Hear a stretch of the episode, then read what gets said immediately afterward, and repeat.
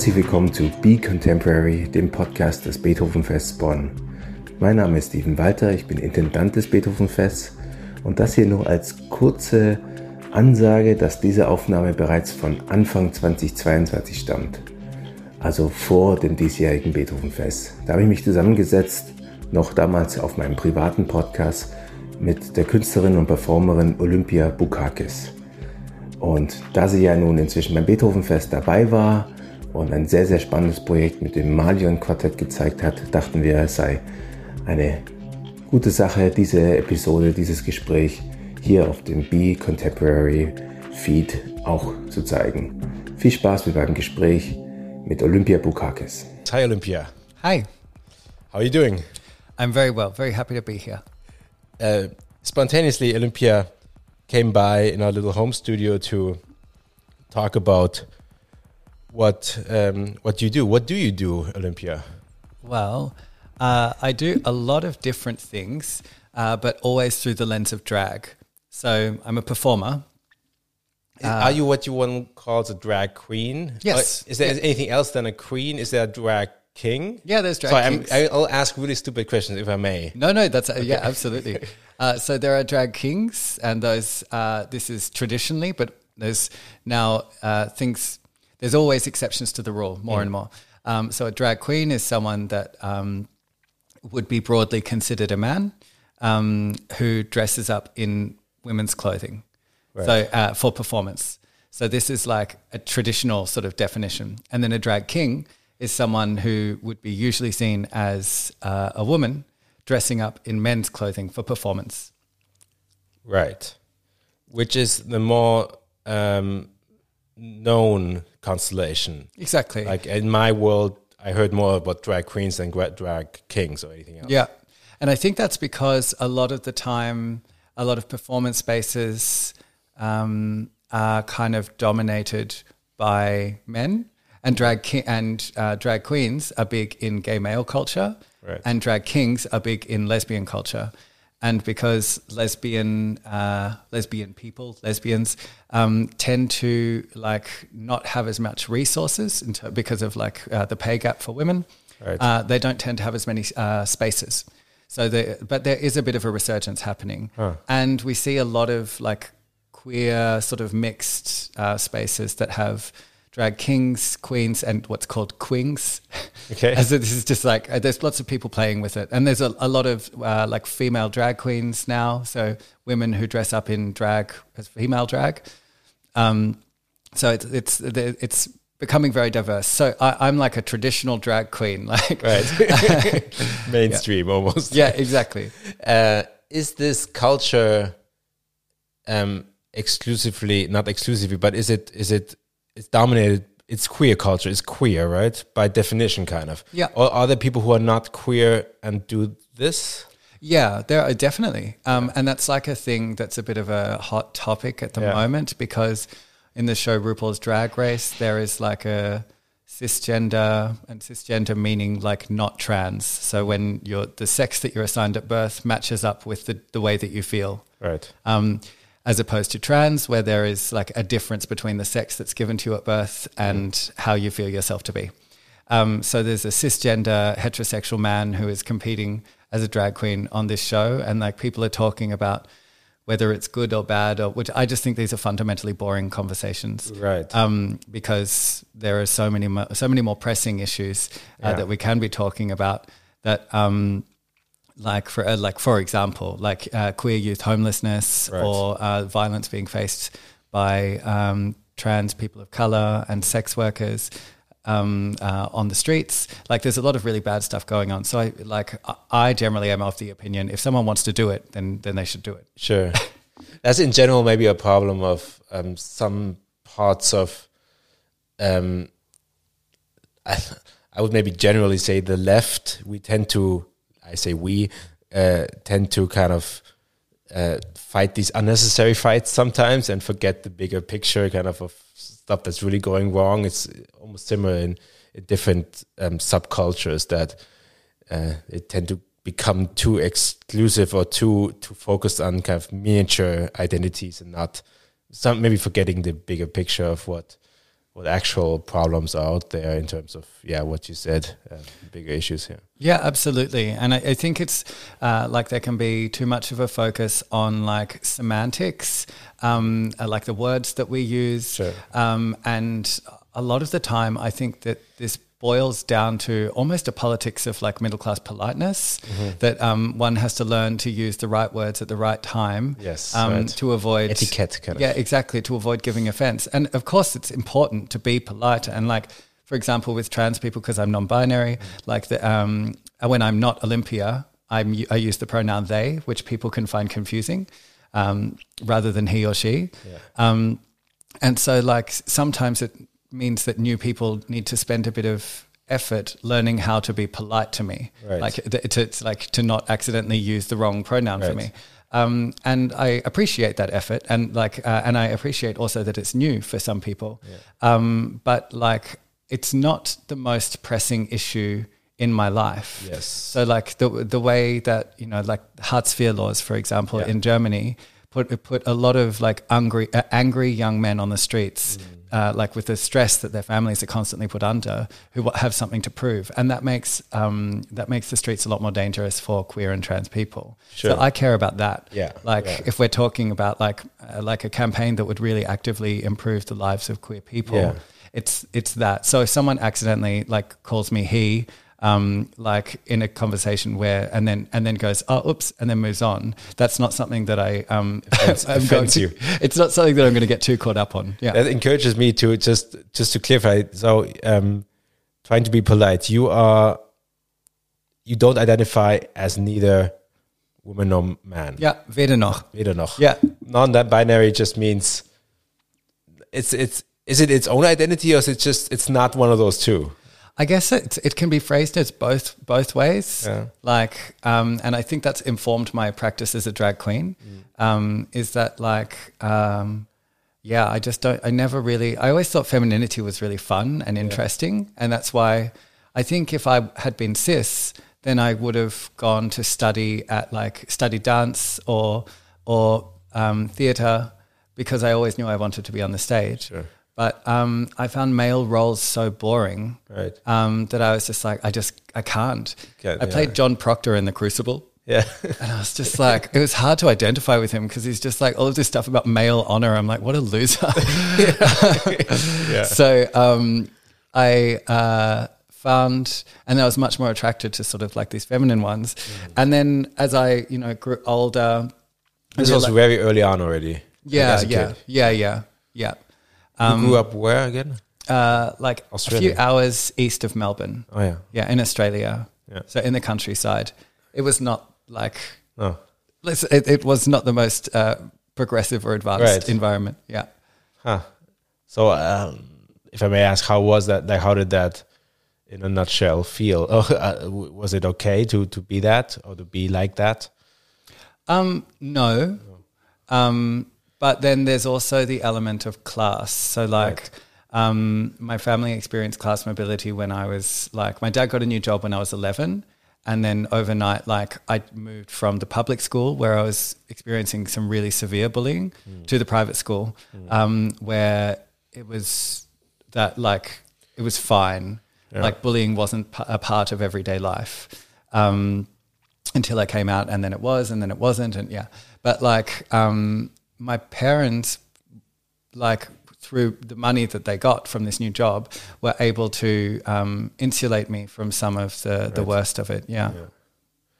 Yeah, I mean it's it's rough anywhere. I imagine my my cliche of Australia is that it's a super open minded kind of uh, you know sunny place, but I'm sure it has its rough edges and it's also its own, of of course, political spectrum. Obviously, Yeah, totally. And I think also it's cha- changed a lot. I think a queer teenager, um, where from my hometown now would be having a very different um, Right. experience, and that's like that's a difference of twenty years now.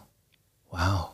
Um, yeah, I came out in like then, in uh, like there about twenty years ago. So it is very different now, and like because young people are just so cool. Um, Yeah, they and they have much Yeah. better politics, particularly on like uh, Yeah. stuff like sex and gender. So yeah, it's it's really remarkable how. I mean, I'm mid 30s now, and the next generation really does have a totally different Yeah. openness or exposure to all that. I guess exposure is really all about it's what it's about. Really, in many cases, just to know because I, yeah, I literally did not have any exposure to that whole space. I mean, sure, you had um, homosexual, uh, like people in your surrounding, but not none of none of this non-binary uh, or Yeah. any of that. The gender stuff has been much more recent. Yeah. Yes. It's like in the last 10 years. Yeah, yeah. Yeah.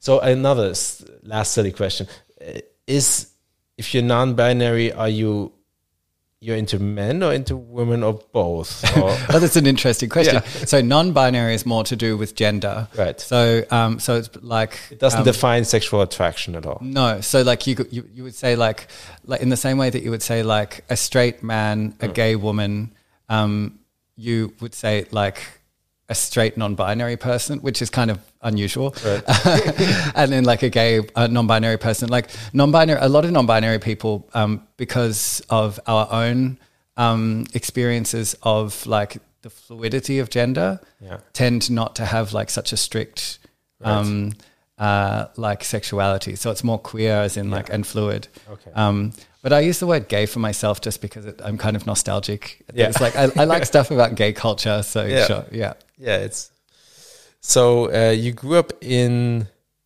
in Australia. When did you come to Europe, or were you somewhere else first? Uh, I moved directly to Berlin in 2012. Okay, okay, some time ago actually. Yeah. So yeah, wow. And uh, what attracted you to Berlin? Why Berlin? I Many, never many places to go to from Australia, kind of. It's like- yeah. But I guess it was the place that people kept telling me that I would feel at home. yeah, and then I I arrived and I did.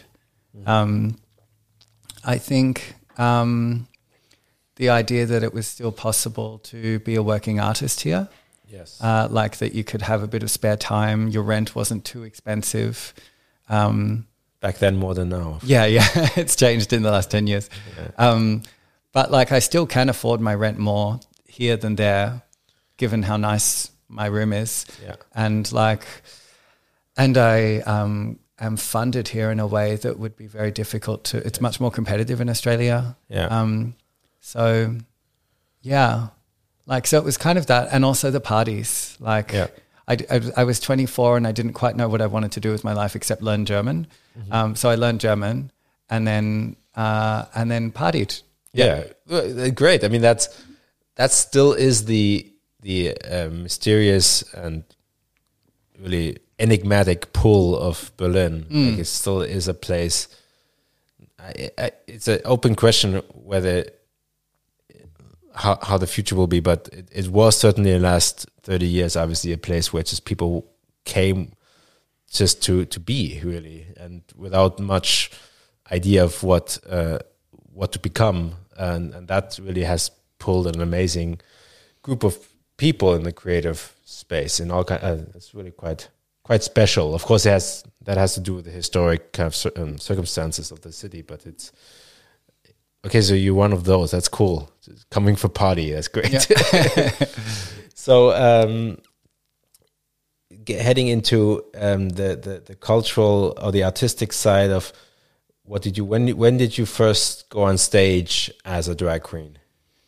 uh, i think in, in 2009 Yeah, it was in 2009 was that a big step or was it is it something that just kind of you know comes out of you?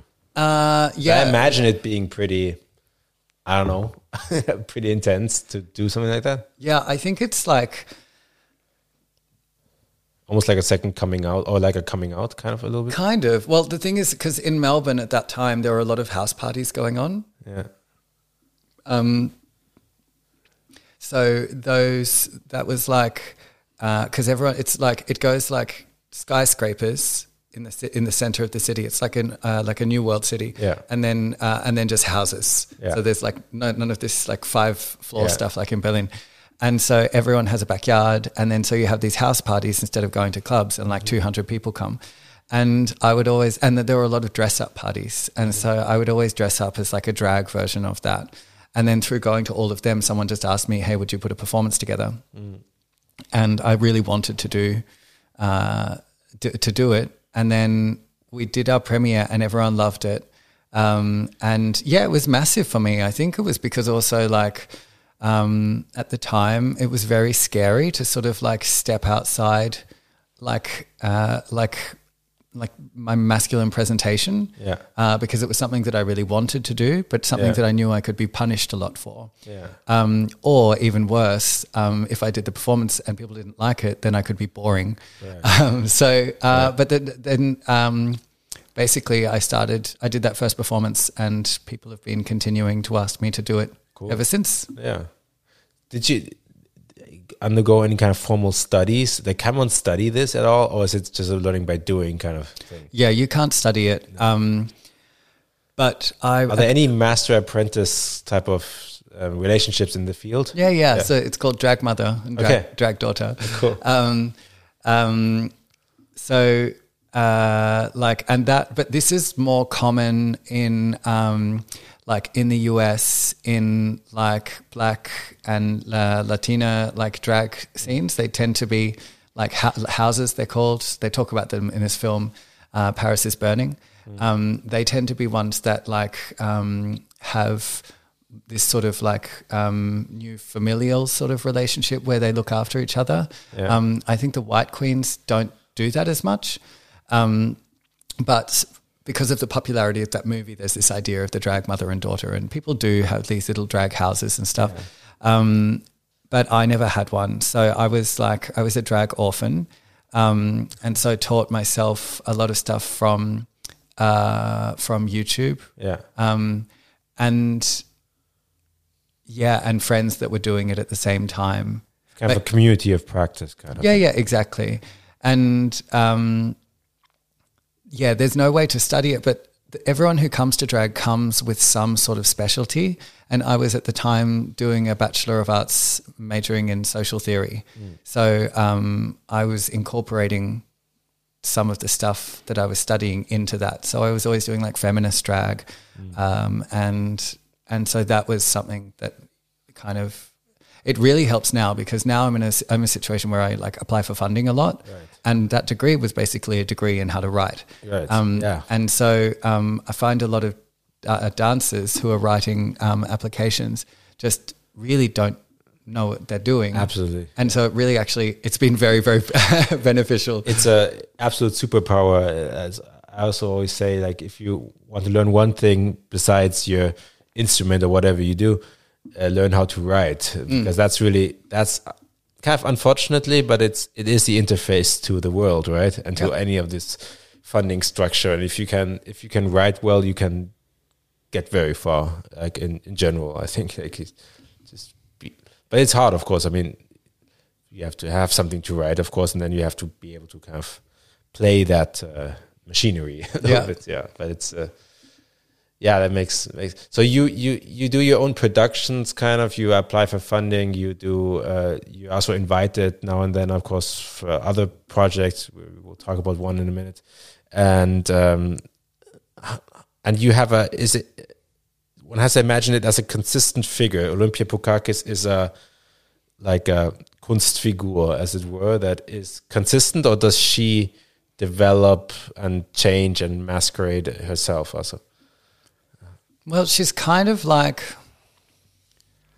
um, basically, when in 2017, when I started to work in contemporary dance, because I then went on to do a master, in, also in 2017, in solo dance authorship, because I realized if I wanted to work in the arts, I needed uh, this like s- piece of paper that said says that I'm a real artist, yeah. because like Germans love that They, they, do. um, and so I needed like you know the the stempel. Yeah. Um, and it worked absolutely. As soon as I got that, it was like everything was totally Wow. different. Um, but um, uh, I was asked on the first contemporary dance pro- uh, project that I worked on whether I would be cr- credited with my like bürgerliche Name or with Olympia, and I sort of like, and I, I was kind of pushed in the direction uh, by others of using my non-drag name. And I realized that I didn't want to do that actually because I built my whole practice with Yeah. the name Olympia Bukkakis. And then it actually serves me a lot because like as an artist, um, very often we're asked to create a sort of mythology of ourselves. Yeah. Um, and then and to build this bio Yeah. and and to make ourselves into a brand. Yeah. And um, I didn't want to do that. Um, it just it feels kind of dumb to me. Like um, also because I guess my background is in community performance and stuff. So like so like the idea that like I would be standing around in in like a theater or like an art space Become this exclusive thing. Yeah, it's just it just like it, it makes my it feels like drawing my fingernails down a chalkboard. Yeah. Um, and so I was like, if I'm going to engage in that, then I'm going to engage in it kind of ironically. So Yeah. like, so my bio like starts off with like all these exclamations that I'm the queen of heaven and stuff like this. Um, uh, and that way I get to hold all of that stuff at a bit of dis- distance Yeah. um, from me. So like Olympia is basically the lens through which I do anything Right. because I do so many different things Yeah. um, but um, it's not like a coherent character that I put on um, and and always do a similar sort of thing because Yeah. actually the the stuff that I do varies so widely yeah, now. Yeah, yeah. Yeah, it's a super interesting question how to in I mean in that world maybe even more than in any other artistic field where you also have a lot of pressure to build a kind of a personal brand, which again is a kind of a um questionable thing because it puts you into this weird kind of uh, game that is really n- very non-artistic in many ways. Yeah. But um, parts of it are, of course, artistic because peop uh, um, building one's own uh, artistic identity is, of course, um, can be almost the same thing, but it has to be for real somehow. I mean, Yeah. and people have been doing it all the time. Whatever Beethoven and uh, and Picasso, like they've been quite aware of their, you know, what to put out there in their name and branding. But it's it's it's a fine line, kind of. Where is that? And in today's world, that line is often overstepped. In that. Yeah. yeah. And I think it, I just really appreciate that I still have a name that I can um, uh, step up st- and be humble Yeah, with. yeah, yeah. You know, and also then it, it's kind of clear sometimes like what a relationship is. Yeah. So like, you know, Yes. if I'm like, I made it like a rule that my ex partner, I was like, you should always call me uh, this other name. Yeah. Because I'm like, because we have like that sort of an intimate relationship.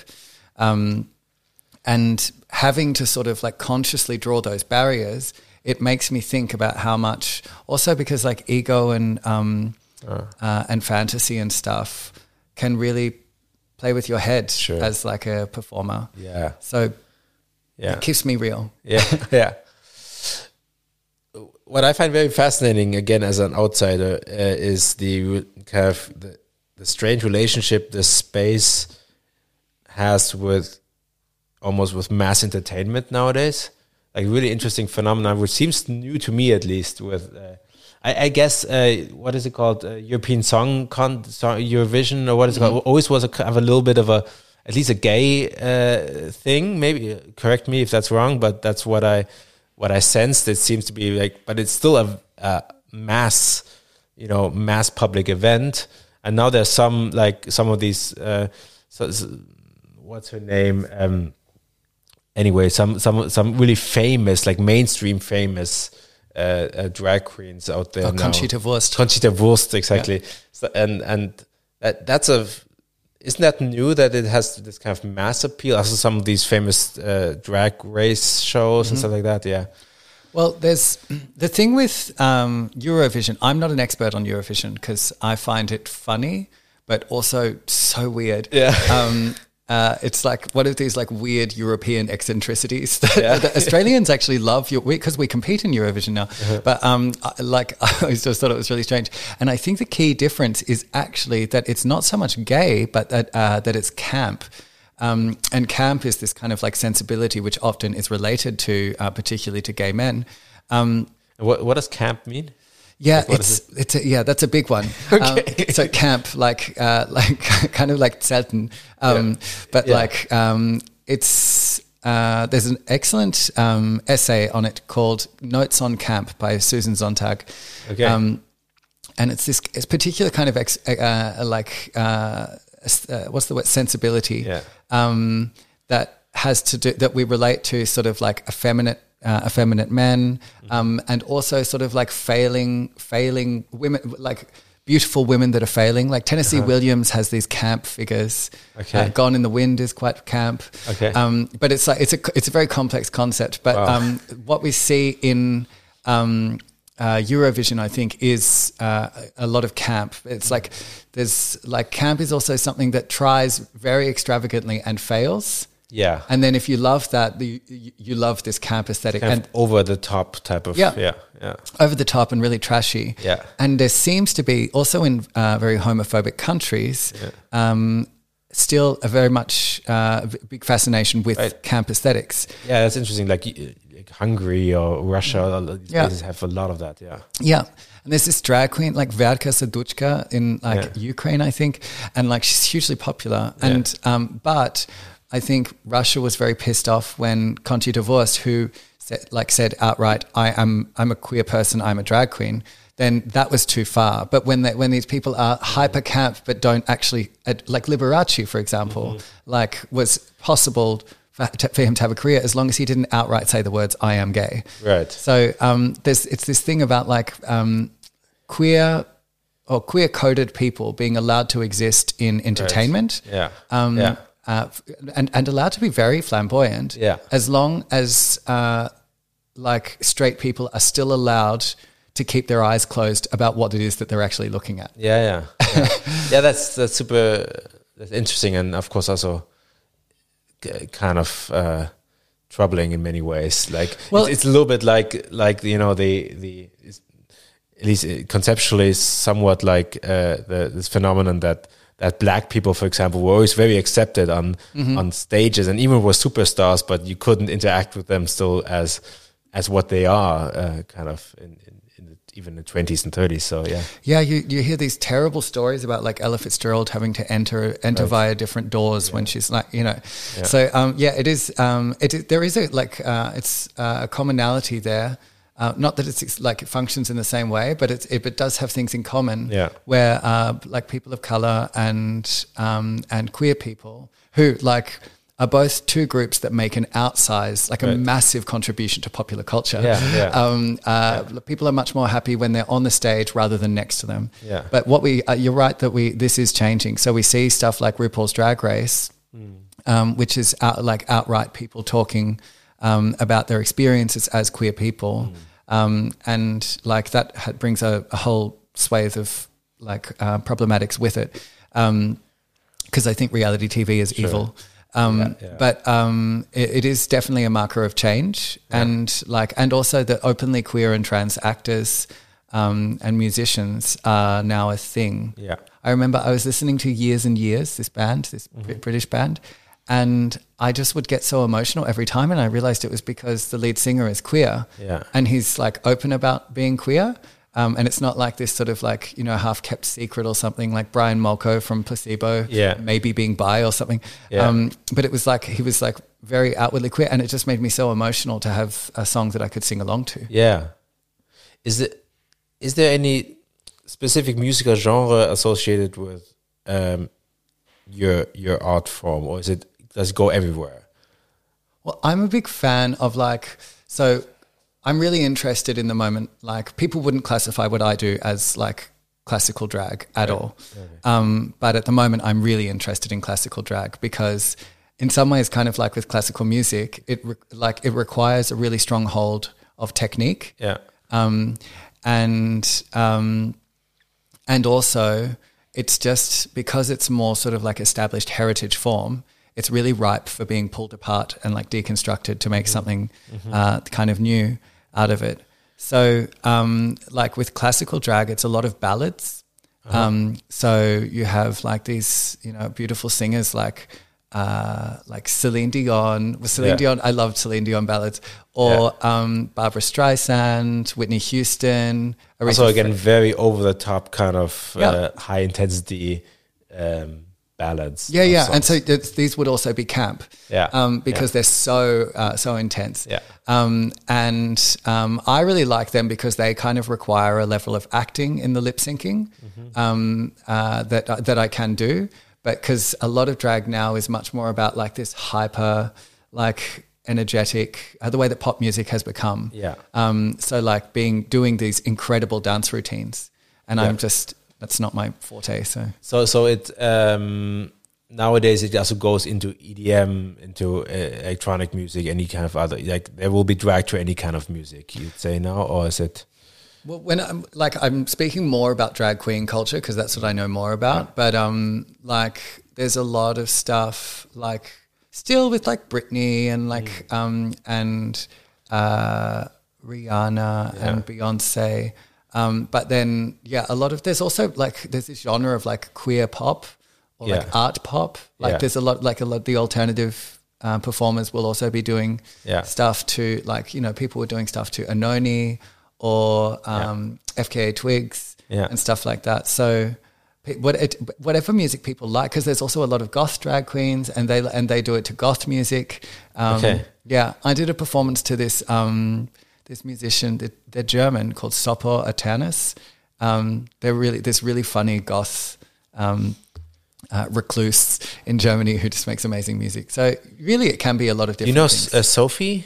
yes, yeah. I, yeah, I've done. Yeah, That's that's also very high energy, I would Yeah. say, and also related to that kind of culture, right? Yeah, yeah, absolutely. So that yeah, that's hyperpop, which Yeah, she, I think yeah, she kind of yeah. like, and I'm particularly interested in that because a lot of hyperpop is, um, I think it has a lot of a st- strong relationship to transness, Mm-hmm. um, like this, uh, like sort of like the construction or reconstruction of the self in a late capitalist environment is Yeah. like, yeah. I'm interested in thinking about this for my next show. yeah, I stumbled upon uh, Sophie, and it has this incredible energy, like a liberation kind of. Uh, I know this from some of you know great great classical opera arias or something, where it's, it's kind of a breakthrough moment or something, and has a lot of that somehow in a weird way. It has this kind of um, liberating energy, like as if somebody breaks out, kind of. Uh, yeah, Yeah, I think that there's also something because it's so it's so difficult to keep up with hyperpop Yeah. that there's also sort of like an inherent cr- critique in there because it's taking this logic of this of pop music and how it just like works as like this dopamine in- injection into Yeah. the brain and it takes it so far Yeah. that actually it exhausts it so that you, you transcends you, it's kind of yeah, yeah, and so you can only listen to it for a certain amount of time. Um, but if you listen, I, I think her songs are kind of like poems as well. Like you Yeah. need to listen to what to, to one uh, Right. like a couple of times over Yeah. just to hear all the stuff that she's doing because it's really genius. absolutely incredible, incredible uh, also artistry in the pr- production and everything. Yeah. So you have you do have some relationship with classical music. You play the cello, right? Mm-hmm. I do. Yeah.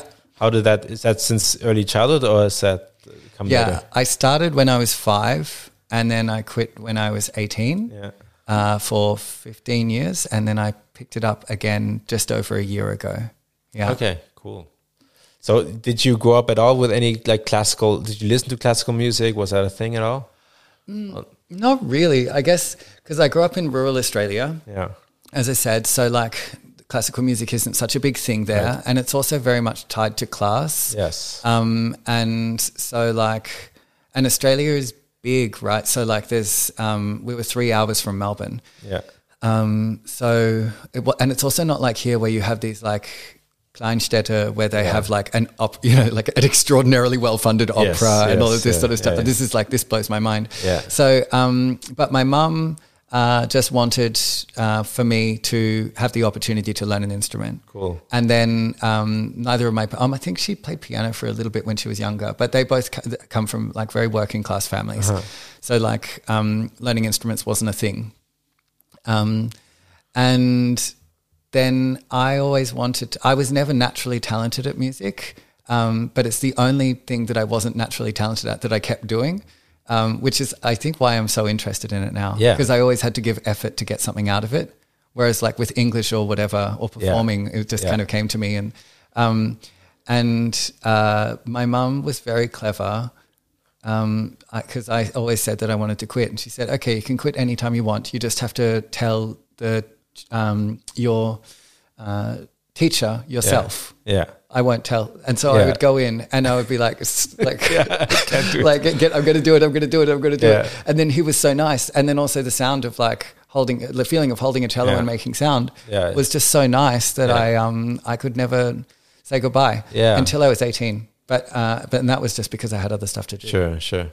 No, it's a, I think it's a no matter what you do, it's a fantastic thing to have a relationship to uh, this instrument and the cello, of course. I mean, I'm a cellist, and it has just it's a, a beautiful thing to have on one's chest, kind of. I think it's just, it's also just, I- I think it's like incomprehensibly beautiful. Like it's like, uh, in that, like, like sometimes I have these moments when I'm playing it, I'm like, this is just such a beautiful sound. And then to feel like a body, Yeah. it's like, you know, it's like a human body against Yeah. you that makes that sound. and resonates kind of like almost like an extension of your lungs or something. Yeah. Yeah. And then I'm filming myself with it because I'm working using it in my next piece. And then I'm filming it, and it's just look. It just also also looks so beautiful to play. Yeah. So I'm very. I feel because I had just complete, basically completely forgotten about it.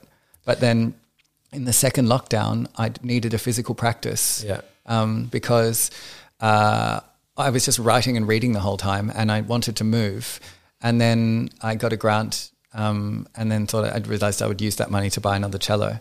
Um, and it's just like it was so cool because I picked it up and I, I started play. I was like the Bach suite, the first prelude. Yeah. Um, uh, the really really famous one. I was learning that when I quit, and so then I picked up and just started teaching myself the rest of that piece. Great. Yeah. Yeah. And I can play it now. Yeah, Um, it's it's really sits deep uh, the, the neurological Yeah. uh, setting once one learned the instrument. So we know each other through a, a common friend, um, Daniel Pfluger, and we did um with Podium Esslingen a really nice show uh, where you performed and we had a string quartet. And we'll link to, I think we do have a little trailer, we'll link to that. Um, it's a really beautiful and kind of hard to explain experience. How was that for you to work with this classical quartet and this whole setting, also with a director and everything? Yeah, it was very interesting. It was a lot of like new things at once. Yeah. um, and just the opportunity to work in a room with like people who were just so trained and who made such beautiful music Yeah. uh, was just wonderful because I also really liked the um, the what's the word like the the set list yeah, yeah, the, song- the, the, the- yeah, the program, I guess, the Yeah, musical, yeah, um, yeah. the- the songs that they were playing were just Yeah. incredible, and it like um because like the more sort of new music, new music, new music stuff in Yeah. it, like I had, had not encountered before. Yeah. So this was really really nice. Um, working with the director was also nice because like I, I was saying at the beginning um, of the process uh, to Daniel that I was like, I, f- I feel like I'm a really good performer, but because I'm always the like the author of my work, Yeah. I have to do like künstlerische Leitung Yeah, and then and then at once, and yeah. then choreography Yeah. and then also perform and I never actually get to just perform. Um, and if I can just do that, then I can feel like I'm doing like quite a good job without overexerting myself. yeah. Um, and so uh, that was nice. It was also nice to get back into some contemporary dance stuff that I hadn't done for a while. Um, yeah. No, it was. It's a really remarkable show. We'll do it again, actually, in in in Bonn, right, in September, and that's that's really really great because it's a yeah, it is actually really a new form, and uh, that's what I love about what I love about also the job of working with classical music because it really is just a it's kind of a, a vast uh, a mountain of fabulous material. Yeah. And once we kind of deconstruct, you know, everything that comes with it, all you mentioned the whole class thing, but also kind of yeah, the expectations around how classical music is to be performed or how it is to be contextualized. You can do all these beautiful things with it. And that was a really nice nice example, I think, how how kind of a classical program and string quartet is of course the most classical of the classical settings, kind of this this amazing symmetry of, of of sound together with with your personality, your stage persona is that was something very very special, and uh, we'll link we'll link to that because it seems to be also um yeah something that I think uh, opens a whole new space, kind of. Yeah, there's. I think I also think there's there's a lot of. Um, I would describe it in exactly the same way that there's like the amount of material that's, that's uh, with a lot of potential. Yeah. Um, there's uh, maybe you can not include this if you don't want to, but like the the review of the uh, Oh, yeah, of the beautiful. thing, and like and the the the last sentence was something like like it was very interesting for people who were there to see regular like the regular programming it would have been a horror. And i was like is it that easy to shock you i was like i kept my clothes on.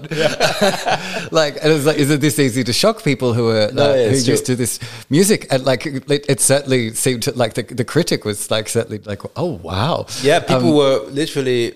Mind, we did this at Kölner Philharmonie, which is like a very classical space, and people were I, I- mostly like vast majority, at least people I talked to, were positively shocked.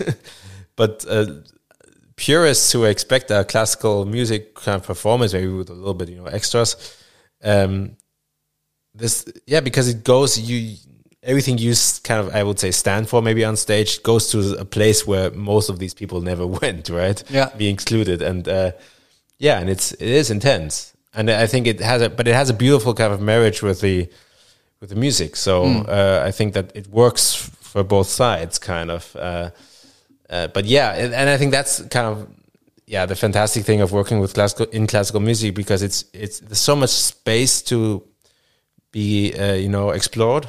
So it's so it's so kind of easy in a way to be innovative and to be interesting and to be and to stir stir kind of um, newness in the field.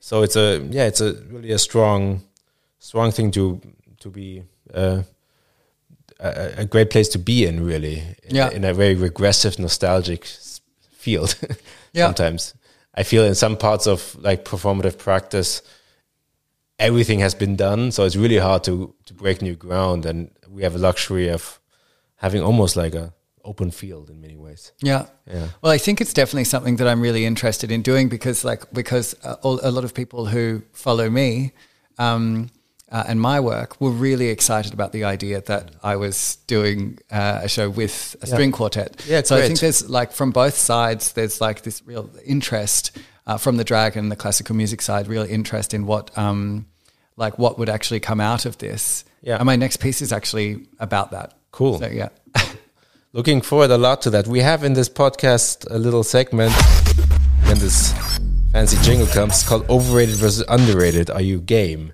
sure. okay. so I just throw something out, and you have to say if this thing uh, is overrated or underrated. You can also pass. Yeah. So uh, Australia as a country, overrated or underrated? Underrated. Okay. Be- Because just by the beautiful. British. Yeah. But just by the British. By the British. yeah, yeah, yeah. British people love to shit on Australia. Yeah. I, I, yeah, I, I think so too. It's uh, it's just so freaking far away. Yeah. That's a problem. Yeah, yeah. It's uh, everything I hear. People who are there, they they rave. Yeah. Yeah. Yeah, yeah, it's great. And there's also like a very strong um, and resolute uh, First Nations like liberation movement, which Yeah. a lot of people don't would like would like outside of Australia wouldn't give so much attention to. Yeah. Yeah. But they're really cool. Berlin as a as a uh, Berlin queer culture now today, not not twenty years ago or hundred years ago, overrated or underrated? Like in the global, Yeah, yeah. of- I can't say. no, okay, I have to pass. okay. but it's uh, in, in the trajectory. Is it getting better or worse? Kind of in as, uh, or, or, It's getting better for people with money. yeah, It's getting worse for people without money. Yeah, Yeah. yeah, yeah. And uh, last one, um, I have to ask this because I'm I'm now heading a an, a festival in in honoring uh, Beethoven. Beethoven, overrated or underrated? Just whatever you know of about him, if you know anything about him. I think to- underrated. yes. Yeah, I love Beethoven. Yeah. Yeah. We had two two great Beethoven string quartet movements in our in our in our piece together. It's such so, so serene and uh, otherworldly in many ways. Okay, well, Olympia, thanks thank you very much for coming. Uh, this is a lot of fun, and uh, you also have a podcast. What's it called? It's called Slurry. S L U R R Y. We'll link to it in the show notes. Um, thanks for coming by. My pleasure. Thank you. Bye bye.